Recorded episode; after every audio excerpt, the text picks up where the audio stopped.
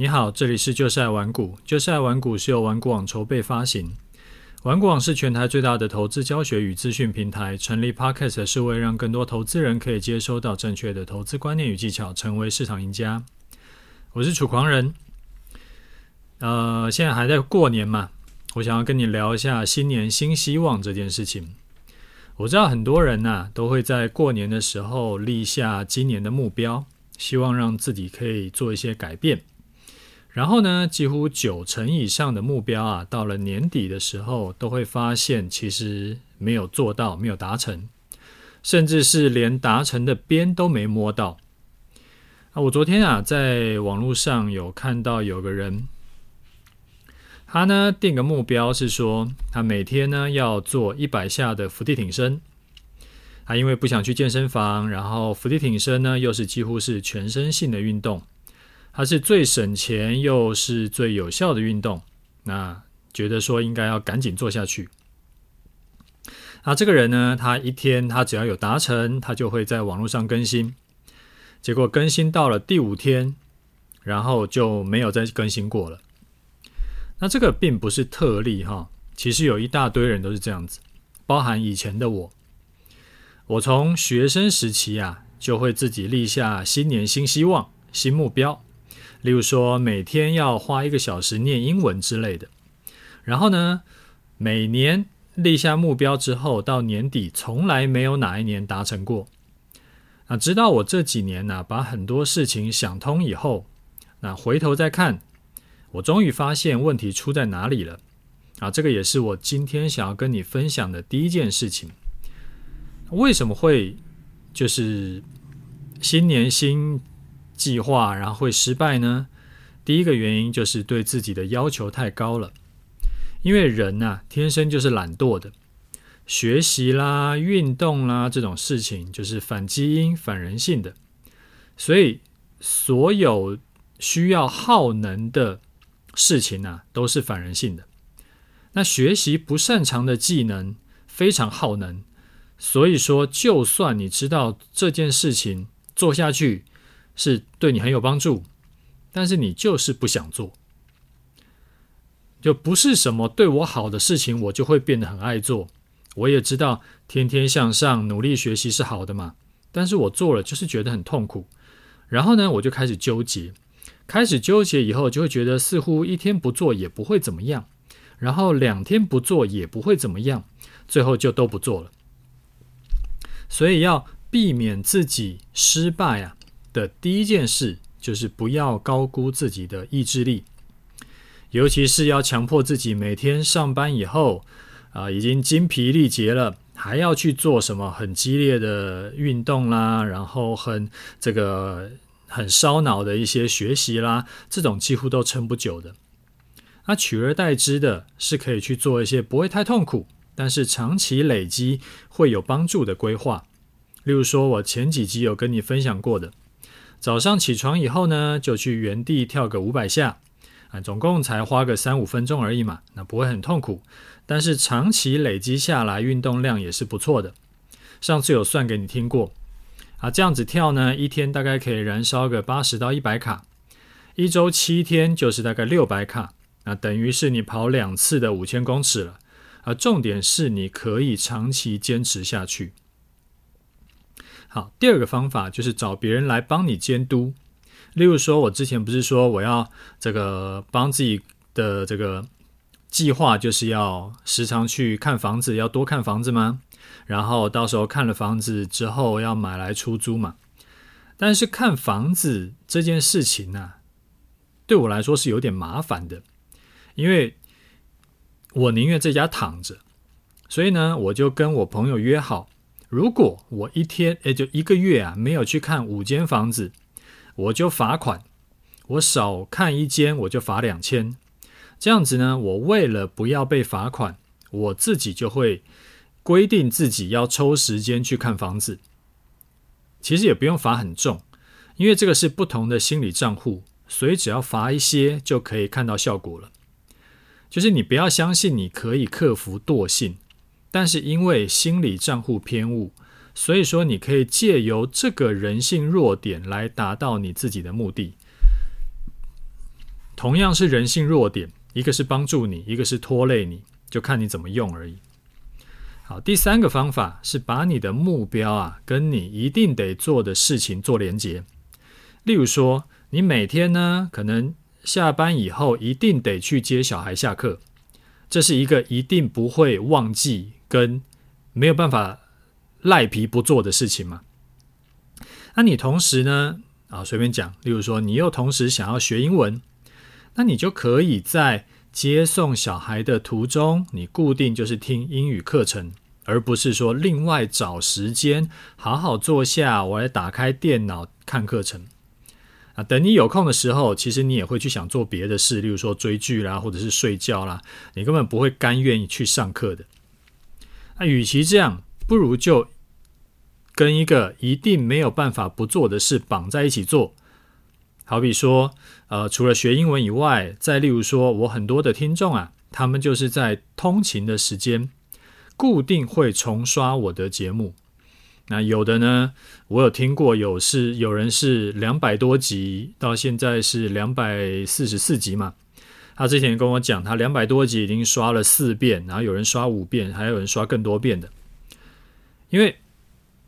你是一个初学者来听我的节目，可你做了一阵子之后来听，跟你学完我的课程之后听，其实每一次听啊都会有不同的收获，甚至是有人是把我的波段课程已经看完第一次之后，那复习他也是用听的，他就没有再要去看那个画面了，他就把我的操作观念技巧啊就内化，他会越学越深刻。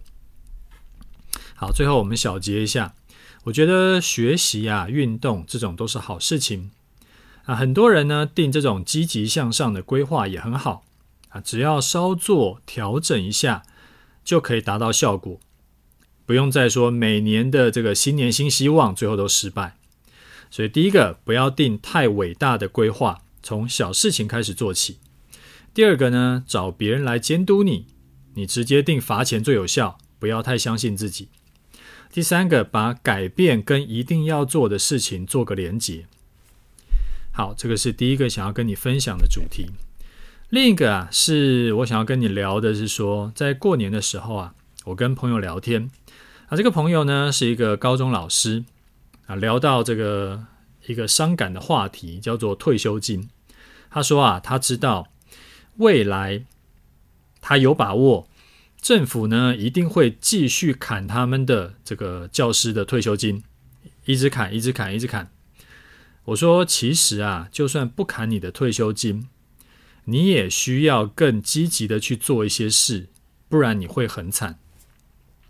为什么？因为有个东西它是挥之不去的，它叫做通膨。未来呢，每年三趴到五趴的通膨，这个是持续持续会有的啊，只是。更严重跟更不严重而已。那只要每年平均三趴到五趴的通膨，经过十年以后，东西呢就会变贵五成。也就是说，原本一万块可以买到的东西，十年后要一万五才能买到，相当于你的钱呢、它就贬值了三分之一。但是因为退休金这种东西，它不会说因为通膨，所以说它给你更多嘛。它一定是固定的嘛，所以假设啊，退休的时候一个月可以领三万，因为既然他说政府会努力的砍军公教的退休金，那我不知道军公教退休金是多少，我就随便讲，就讲个三万好了。其实三万还是四万，其实没有差别啦，因为它都一样会持续的贬值嘛。那我也不知道高中老师退休可以领多少，好，就算三万好了，十年以后。这个三万呢，它就会变成只有两万的购买力。那更囧的是什么？更囧的是说，因为这个人他才现在才四十几岁，他还要十年以上才可以申请退休。所以等他能够申请退休，真的要退休的时候，他可能也不敢退休了，因为十年以后，他就算那个时候。有三万块，每个月三万块可以领，但事实上那个三万块只剩下两万块的购买力。啊，那时候他才五十几岁，他如果等到六十几岁，就再十年，两万块的购买力变成只剩下一万三千块的购买力。那时候他才六十几岁哦，他到老死可能还有二三十年。那而且七八十岁以后才要开始更大笔的花费，什么看护的钱啦、住院啊、开刀的钱啊，就身体会越来越差嘛。然后上次我看到的数据也有跟你分享过，平均每个老人呐、啊、花在看护、看病、开刀的钱要两百多块、三百万。所以不管怎么算都是一个囧，不管他是领四万块还是三万块，甚至是五万块，其实没有差到哪里去了。而且这个不是缩衣节食过苦日子就可以解决的问题，这个会把人逼死。所以我给他的建议是这样：第一，不能全部资金都去做太保守的投资，因为太保守的投资呢，它的投报率一定不好。所以太保守的投资，它只适合本业收入够高的人，或者说你有多笔的收入的人，就是你有多笔的现金流。进来加起来是这个是总共的收入是够高的。大多数的上班族啊，如果你只做保守收入，呃，保守投资是一定不够的。好，第二，当然也不要全部去做风险太高的投资，因为可能一不小心就全没了。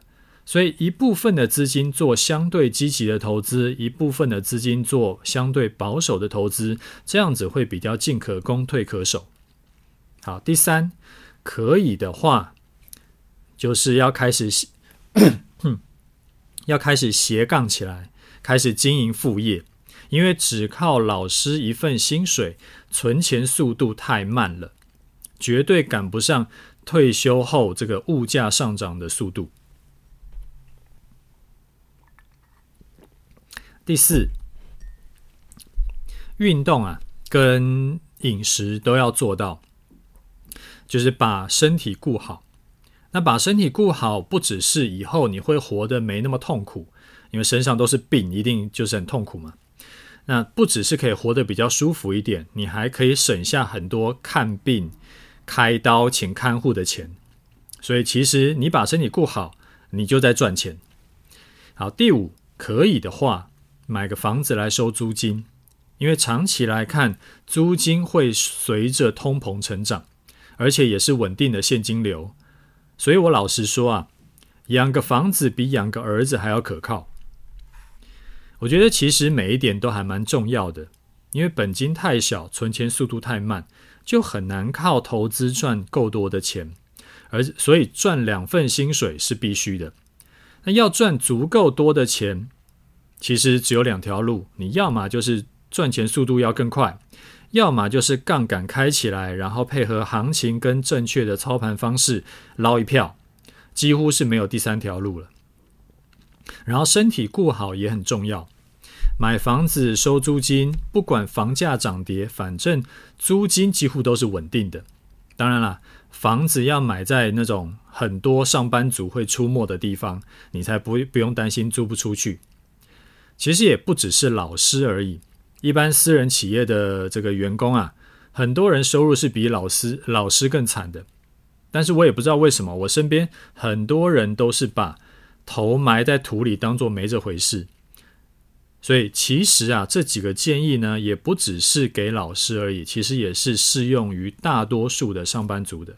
所以说这边也是就一起分享给你。好，第三个。我想跟你聊的主题啊，是我最近对我们家哥哥弟弟教育做了一些改变。以前呢，你知道，为人父母总是会看不过去小孩的所作所为。例如说，看小孩似乎无所事事，在看小说，在看电视，在看漫画，啊，忍不住就会想要问他：“诶，你书念完了吗？你功课写完了吗？”简单来说啦。其实就是看不惯小孩没有在读书写功课。虽然说他们如果真的是有在读了一阵子书以后，然后出来休息看一下电视，那我当然是没有什么话好说。呃，我也不会觉得这有什么不对，就是反正劳逸结合嘛。但是如果他们是一整天都在混，我就会觉得这个有点看不过去，然后就念他们。然后呢，我太太比我更看不惯小孩没在念书。就更爱唠叨他们。直到有一天呢、我突然想到，其实我以前当学生的时候，也不是什么乖学生，我也没有一天到晚都在念书。我们以前多荒唐啊！嗯，上课就在传纸条、玩大冒险啊，下课呢去补习班，也都没有在上课，就躲在最后一排吃面，跟同学聊天，从来没有在认真听课，老师上什么的完全都不知道。不然呢，就是直接翘课去看漫画、去看小说。然后如果说那一天没有补习，我们留晚自习嘛，那留晚自习也没在念书。就在走廊上奔跑追逐，然后大大叫啊什么的，不然就是偷偷跑出去那个打篮球。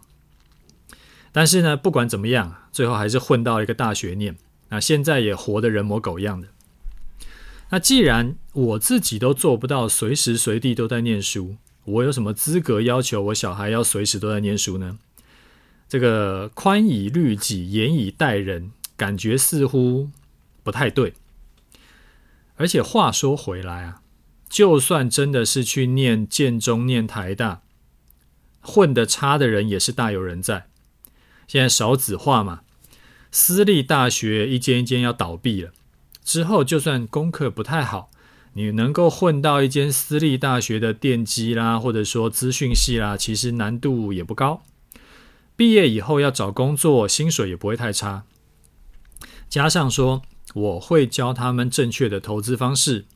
那现在呢，也已经开始用他们的压岁钱，开始帮他们存第一桶金，帮他们投资嘛。所以未来的日子啊，他们自己要去养活他们自己一家，就是不是我跟我老婆不算了，就他们自己什么老婆小孩，其实一定是没有什么问题的。那既然这样，他们现在有没有认真去念什么国英数、历史、地理、物理、化学？真的很重要吗？似乎也没那么重要。所以啊，我后来就跟我们家哥哥说，平常上学啊，你就尽力就好。老师交办的事情呢，那你起码要交代过去，你不要让老师一天一天到晚来找我。那寒暑假呢，你也不用念什么书，你就每天打电动，我也没什么意见。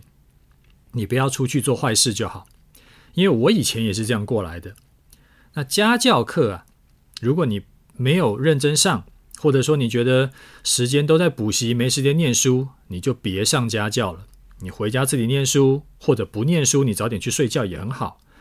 因为考到好大学跟没有这么好的大学，其实如果不是未来你要当一个科学家，你要拯救世界，二十年后往回头看，根本没差。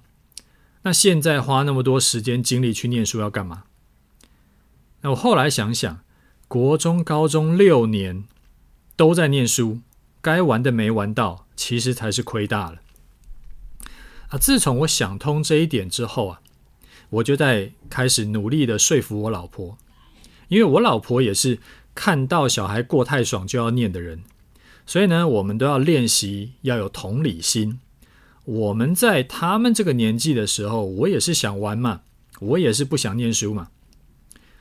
而且，因为努力念书考上好大学，就一定能够这个怎么讲？叫做屌丝逆袭，成为人生赢家吗？那其实人生赢家啊，这个东西都是小概率事件。爸爸妈妈根本没有必要去纠结，我们自己要放下才行。就讲是这样讲啦，但是我们自己还是需要去练习，去克服自己心里的那个纠结。啊，这个让我又想到另外一件事情。这两个小子啊，最近在家里打电动嘛，然后因为放放寒假，在家里打电动啊，打电动的时候打那个传说对决，哦，就是可能猪队友吧，他们就满口脏话，就卧槽个没完。虽然说呢，我在他们这个年纪，他们现在是一个小六，一个高一，我在他们这个年纪的时候，我也是满口脏话，嗯，臭男生嘛，好像都是这样子。但是呢，我听到我就觉听到他们讲脏话，我就不爽。不过我跟他们讲的时候，我不是说你不准讲脏话，而是我说你在家里尽量不要讲脏话。你要讲，你去外面跟你同学在一起的时候讲。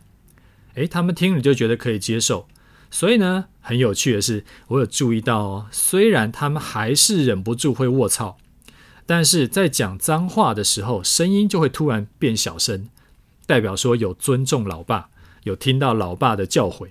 然后呢，我就虽然我有听到，但是因为他们有给我尊重，所以我们互相嘛，所以我这一段我就没跟他们啰嗦了。简单来说啊，我做的改变就是。去回想我在他们这么大年纪的时候，我是什么德行？我做不到的事呢，就尽量不要求他们。啊，就算我可以做到，我也会去想一下，要求这种事情有没有意义？因为每个人的长处跟 care 的点，跟时代背景其实都不一样。对我有帮助的，不一定对他们也有帮助。啊，这也像我之前忘了是哪一集有讲过的。根据研究啊，其实小孩未来是否有成就，跟爸爸妈妈为他们做了多少努力，其实没有什么关系，跟他们本身的能力跟机运比较有关系。爸爸妈妈呢，就做一个爸六十分合格的爸妈就好，就是他们想要补习给他们补习，他们想要念书给他们念书，然后不要乱打他们，然后。该有的这个爱呀、该有的这个关心啊，给他们就好了。其他的呢，就放开手，放宽心，让他们自自由发展。基本上是放他们一马，也放你自己一马。那最后啊，我想说，你不要听我讲说，我觉得念国音数没什么用，就觉得我是否定读书的用处。你长期在听我节目的人，应该可以感受到，我有稍微读过一点书。那这边我展开讲一下，我是走查理蒙格说的那个多元思维模型这一派的，就是我会觉得就，呃，不管是我现在工作啦，还是我的投资啦，还是方方面面的事情，指导我在呃做这些事情的时候，其实都是有一些原则的。那那些原则呢，是从好比说。啊、呃，我学过行销学啦、数学啦、心理学、哲学、管理学的里面的一些东西，然后来最后让我可以做出这些判断，做出这些决定。但是不用学得太深入，就好像我时常会跟你讲说，哎，这个东西是呃根据这个行为经济学的一些观念。然后还有像数学的这个概率思维啦，还有统计学啦，或者说行销学的定位理论啊、心理账户啦、锚定效应啊，或者说管理学的破坏性思考、呃破坏性创新啊等等等等等。那我觉得这个东西才是真正有用的东西，而不是我们国中、高中在学的那些东西。好，那我今天跟你讲了三个主题。如果你觉得有帮助的话呢，也欢迎分享给你的亲朋好友，我想也会对他们有帮助的。然后也麻烦来我节目给个五星，留下心得感想给我，这个对我很重要。好，那接下来我们来看一下听众的回馈。第一位听众哈，他说五星推推处得好，小弟是二零二零年八月加入股市的。经历了市场洗礼，目前可投资资产剩下八百万，资金分配七成在这个投资组合（括号指数七十趴加债啊，加上高股息三十趴啊，持续定期定额每月八万块啊，有指数啦、收益商品啦，然后然后有。两成资金在炒短线，一成资金是美股，平均买入特斯拉、NVIDIA、AMD、Apple、QQQ、VOO 这个 BRKB、Microsoft 还有 Netflix。那目前台股全年含息报酬是负八趴，美股含息报酬负两成二。啊，两个问题想要请教，第一个是目前投资组合需是否需要调整？第二个问题是。小弟目前本业收入大约一百五十万，去年下半年跟朋友一起开了公司，半年分润大约五四十五万。那目前自己公司接到一个大案子，预计努力两年内，呃，收入可以超过我的本职收入。那是不是应该放弃本职收入去冲刺自己公司呢？恳请解惑，祝福楚大一家平安喜乐。你好，呃，谢谢你的五星哈。先回答你第一个投资组合的问题。我看你七成资金的投资组合问题不大啊，记得配息下来的钱也要继续加码，不要花掉，因为这样才会有复利效果。另一个重点是，如果你的债啊是为了避股票的风险去买的，那你就要选是国债，你不要买成公司债或者是垃圾债，因为公司债跟垃圾债它没有避险的效果。问题比较大的是每月定期定额八万的配置。你的美股啊，我看很多都是重复的，几档科技股其实可以用 QQQ 替代就好了。然后你也有买 VOO，然后你也买波克夏，我觉得是不需要搞得那么复杂啦，你就直接买 QQQ 加 VOO，甚至是直接买 VOO 就好，单纯一点，其实投报率没有差多少。为什么我会讲没有差多少呢？我们直接看数据哈。二零二零年，我去查了一下，二零二零年三月崩盘最低点到二零二二年年初最高点哦。QQQ 的涨幅是二点五倍，那 VOO 是涨二点二六倍，就一个二点五倍，一一个二点二六倍。但是如果是累积到上个礼拜五一月二十七号的话，QQQ 的涨幅缩减到一点八五倍，而 VOO 的累积涨幅是一点九五倍，所以 QQ 哎 VOO 涨得比 QQQ 还要多，所以这几年呢、啊，经历了一次完整的多空头之后，你会发现哦，买一堆股票还不如就单纯的买一档 VOO 就好，绩效其实差不多。那而且重点是简单很多啊，你也不用花很多时间去弄这个那个。我觉得投资啊。单纯一点好，单纯比较不容易做错事，也比较不容易想太多，而且你可以把时间空出来去做别的事情。好，这个是第一个问题。第二个问题是，你跟人合伙投资公司嘛？那合伙公司嘛，啊，目前看起来前途一片光明，所以呢，你就想说，是不是要放弃本职工作去冲刺合伙事业？呃，如果你要听好听话，我就会说，哎，这个去吧。人因梦想而伟大，因为领薪水永远是赚不了大钱的，搏一把赢了就退休了。但是呢，以我自己亲身经验跟身边多位有创过业的或者说接班的朋友的经验，其实真实的世界是这样的。第一，跟朋友合伙有很多的眉眉角角要注意。股份你是怎么分的？谁负责拍板？那有没有经历过完整的大赚大赔阶段呢？很多时候跟人家合伙是这样，就是共患难的时候没问题，反正都公司也没赚钱嘛，对不对？你的就是我的，我的就是公司的，大家没什么好计较的，一起努力。但是呢，等到真的开始赚钱，甚至是赚了一大笔的时候，要分钱的时候，就会开始计较了。到底是你的功劳多呢，还是我的功劳多呢？诶，我觉得我的功劳多，你又觉得你的功劳多，那到底真的是谁的功劳多？谁应该多分点呢？啊，我应该多分一点，起码不能比那个谁谁谁要少。好，这是有可能这样想嘛，对不对？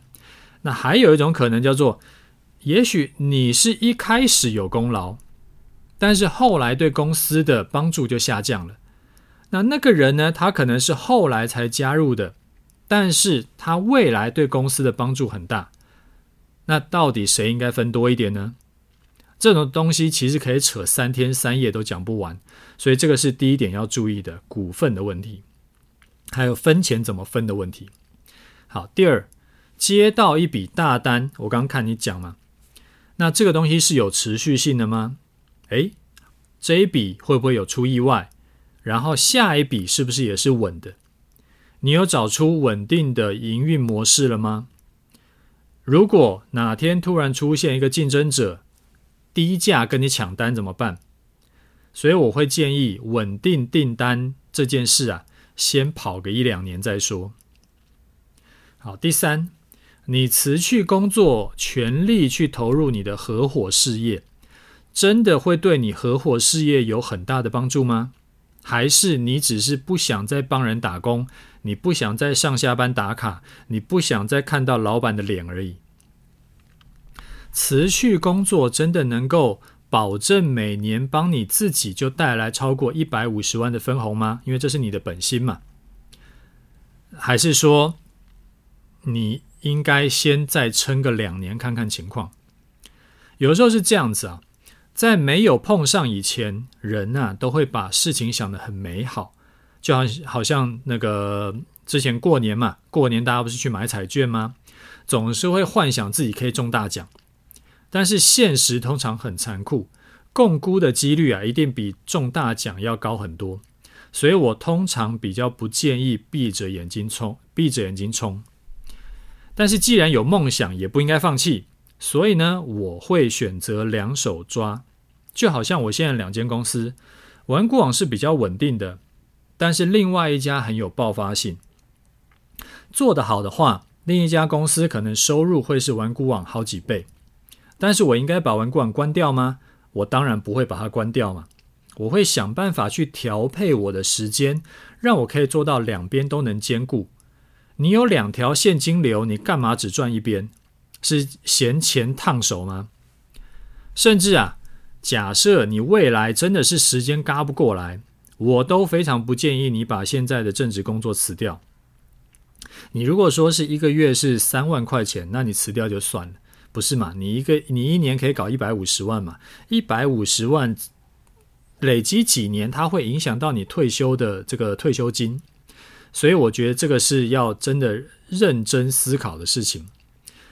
如果说你真的未来时间嘎不过来的话，我会建议你啊，不要讲我建议你啊，我是你的话，我会去跟老板谈说，这个因为我真的有时间上的困难，所以呢，我一周啊可能会有一两天没有办法到公司，所以我为了这个老板，你也要跟其他同事交代嘛，所以我自愿降薪，薪水就打七折或八折。那看你老板 O 不 OK，但是不管怎么说，就算是薪水打七折好了，你每年还是稳稳一百万、一百多万的收入。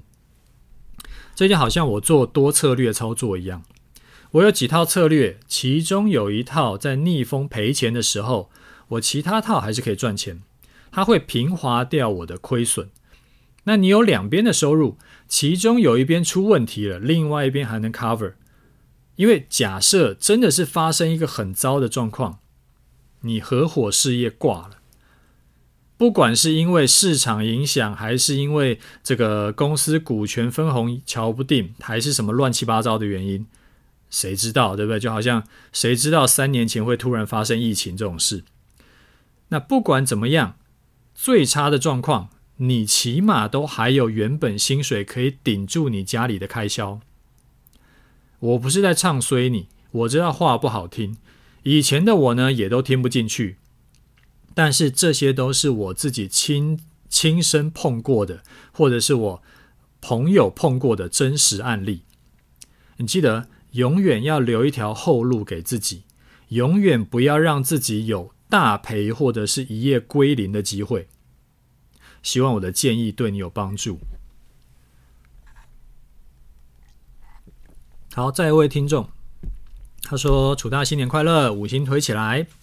我”呃，我记得之前有哪一集有人问，还是楚大自己说的，说之后啊有规划要出一套投资心法的课程，不知道楚大大概什么时候会出呢？还是已经确定不会出了？哭哭。我会这样问，是因为我听楚大节目这么久啊，发现真的就像您说的，学习技巧。其实不难，但是只要观念是正确的，操作就是赚多赚少的差别而已。虽然说 Podcast 节目两百多集也有时常在教我们很多的操盘心法，但是我还是希望您可以直接出一套课程，由浅入深，完整的把投资股期权加资金配置加需要会的跟不需要会的观念技巧都讲清楚。哈哈，这样子不知道会不会太贪心了点？反正我就当第一个敲碗请楚大开心法课程的人，希望真的能够开得成。好，呃，谢谢你的五星，也祝你新年快乐哈。啊，你还记得心法课程这件事情？我似乎是前几个月偶尔在偶然呐、啊，在节目里面有聊到。那不过我这阵子很忙，所以说现在还没有办法保证有时间去规划制作课程。啊，我也不知道是不是大家有那个需求想要学啦。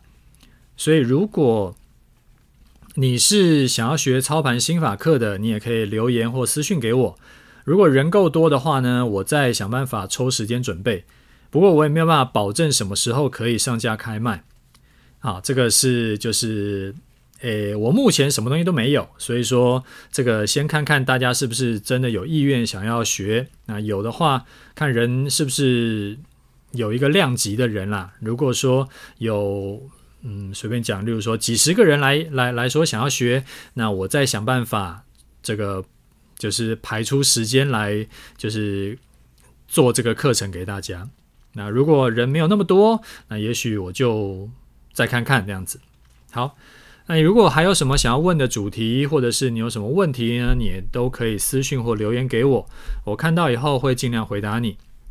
好，最后我们来讲一下盘势哈。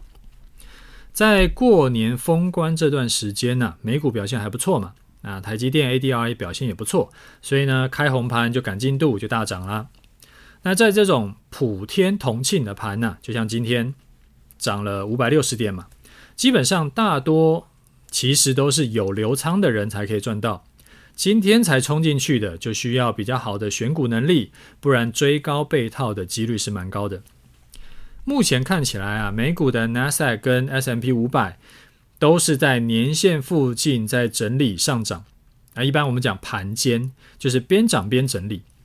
那下弯的年线呢，通常是会产生压力的，那会有一股往下拉扯的力道。不容易直接突破以后就继续上攻，台股也是一样。今天跳空突破年线嘛，但是要直接喷喷喷的几率不高。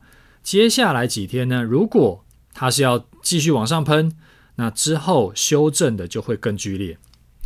比较有可能的走法是在年线附近整理，等年线走平，然后等这个月线、季线靠近，乖离缩小之后，它再。开始往上涨，然后上涨会涨得更踏实、更稳健。所以这阵子啊，走盘涨的几率会比较高。也就是说，单看指数呢，是比较不会有什么大的变动。啊，今就今天啊，已经把过年这段时间国际股市的涨幅交代过去了，但是个股表现会差很多，所以。最近会选股的人的绩效啊，它会比只会做指数的人的要好很多。那盘涨啊，就是这个样子，就是指数涨三步跌两步，涨三步跌两步，但是它是持续垫高的，然后均线呢也是持续上扬的，所以只要是有基本面题材的股票，它就往上喷。那单纯做指数的比较容易被洗来洗去，这阵子做股票会比做指数好赚。这个是。呃，比较高几率的走法，那小几率的走法呢，就是直接往上喷一波，再涨个几百点，然后来个急杀修正乖离。那这种走法的话，就会跌比较多，个股也会被拖下水。但是做指数的会比较好赚，因为区间更大，它是有一个小趋势的。我没有办法预测到会走哪一种，我只能跟你说，盘涨的几率比较高。急涨急跌的几率比较低，但是不管是走哪一种，接下来呢，呃，涨多跌少的几率都是比较高的。那至于会不会出现那种直接往下破底的走法，那这种走法的几率一定是更低的，更低很多啦。那我们波段呃终极波段什么时候会进场呢？目前看起来是没有进场的机会，因为指数已经冲出去了嘛。我进场追高，那停损点至少要放六百点以上，太多了。因为如果看错做错，中一次就很痛。所以这个时候啊，其实对很多人来说，它就是个煎熬。因为看到指数冲上天，但是我手上没有多单，哇塞，好痛苦，简直比套牢还痛苦。所以我还是冲进去追高好了，不管是不是能赚钱，起码我有参与到。你千万不要这样想。你需要克服这种被嘎空手的不舒服感，为什么？因为我们操作不是为了参与嘛，不是为了嗜好嘛，我们不是为了做单而做单，我们是为了获利而做单。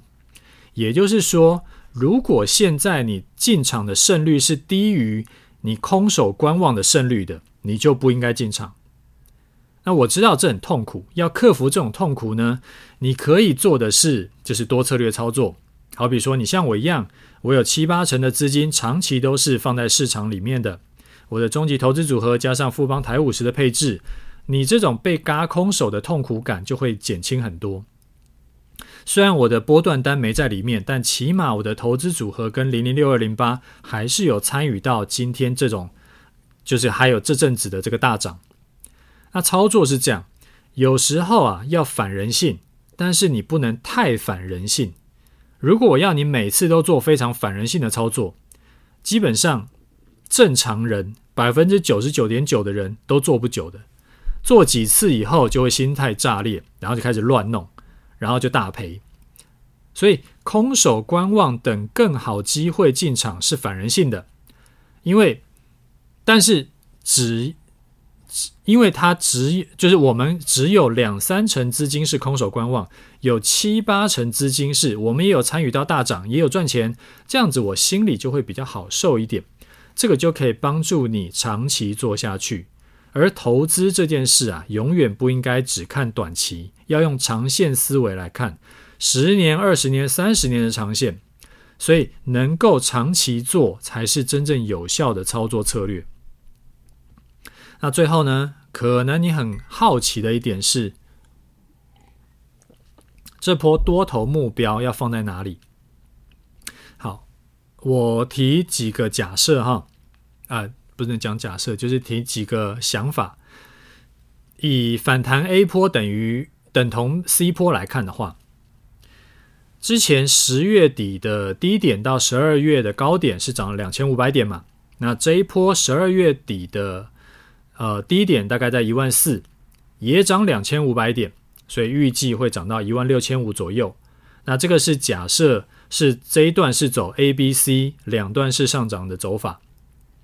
那如果这一波是走一个五波上涨的话，可能会谈到一万八也是有可能的。那这个这一段呢是用波浪理论来看，那波浪理论属于玄学，你加减看就好，就是我们硬要测幅抓来用的。就是测那个涨幅啊，抓来用的。你真的就是加减看就好，不要迷信。那既然我讲说至少涨到一一万六千五，甚至有可能涨到一万八，那现在才一万五千五，是不是我们可以闭着眼睛买起来？当然不是嘛，因为不管这一次的波浪理论是不是有效，都一定会有更稳健的进场点，绝对不是今天涨了五百六十点之后冲进去。我的操作哲学都一直是这样子，我宁可放过这一波，不要就是赚不赚，我也不要在胜率不高、停损点距离太远的时候进场。我这两三年做示范单能够累积获利上万点，就是因为我操作都是把风险放在前面，先讲求不伤身体，再讲求疗效嘛。我们先讲求不会一次重伤，我们再讲绩效。那这个观念我也讲了很多很多很多次了，就是希望对你有帮助，然后希望你能够听得进去，好不好？好，那我们今天节目先讲到这里，OK，就这样，拜拜。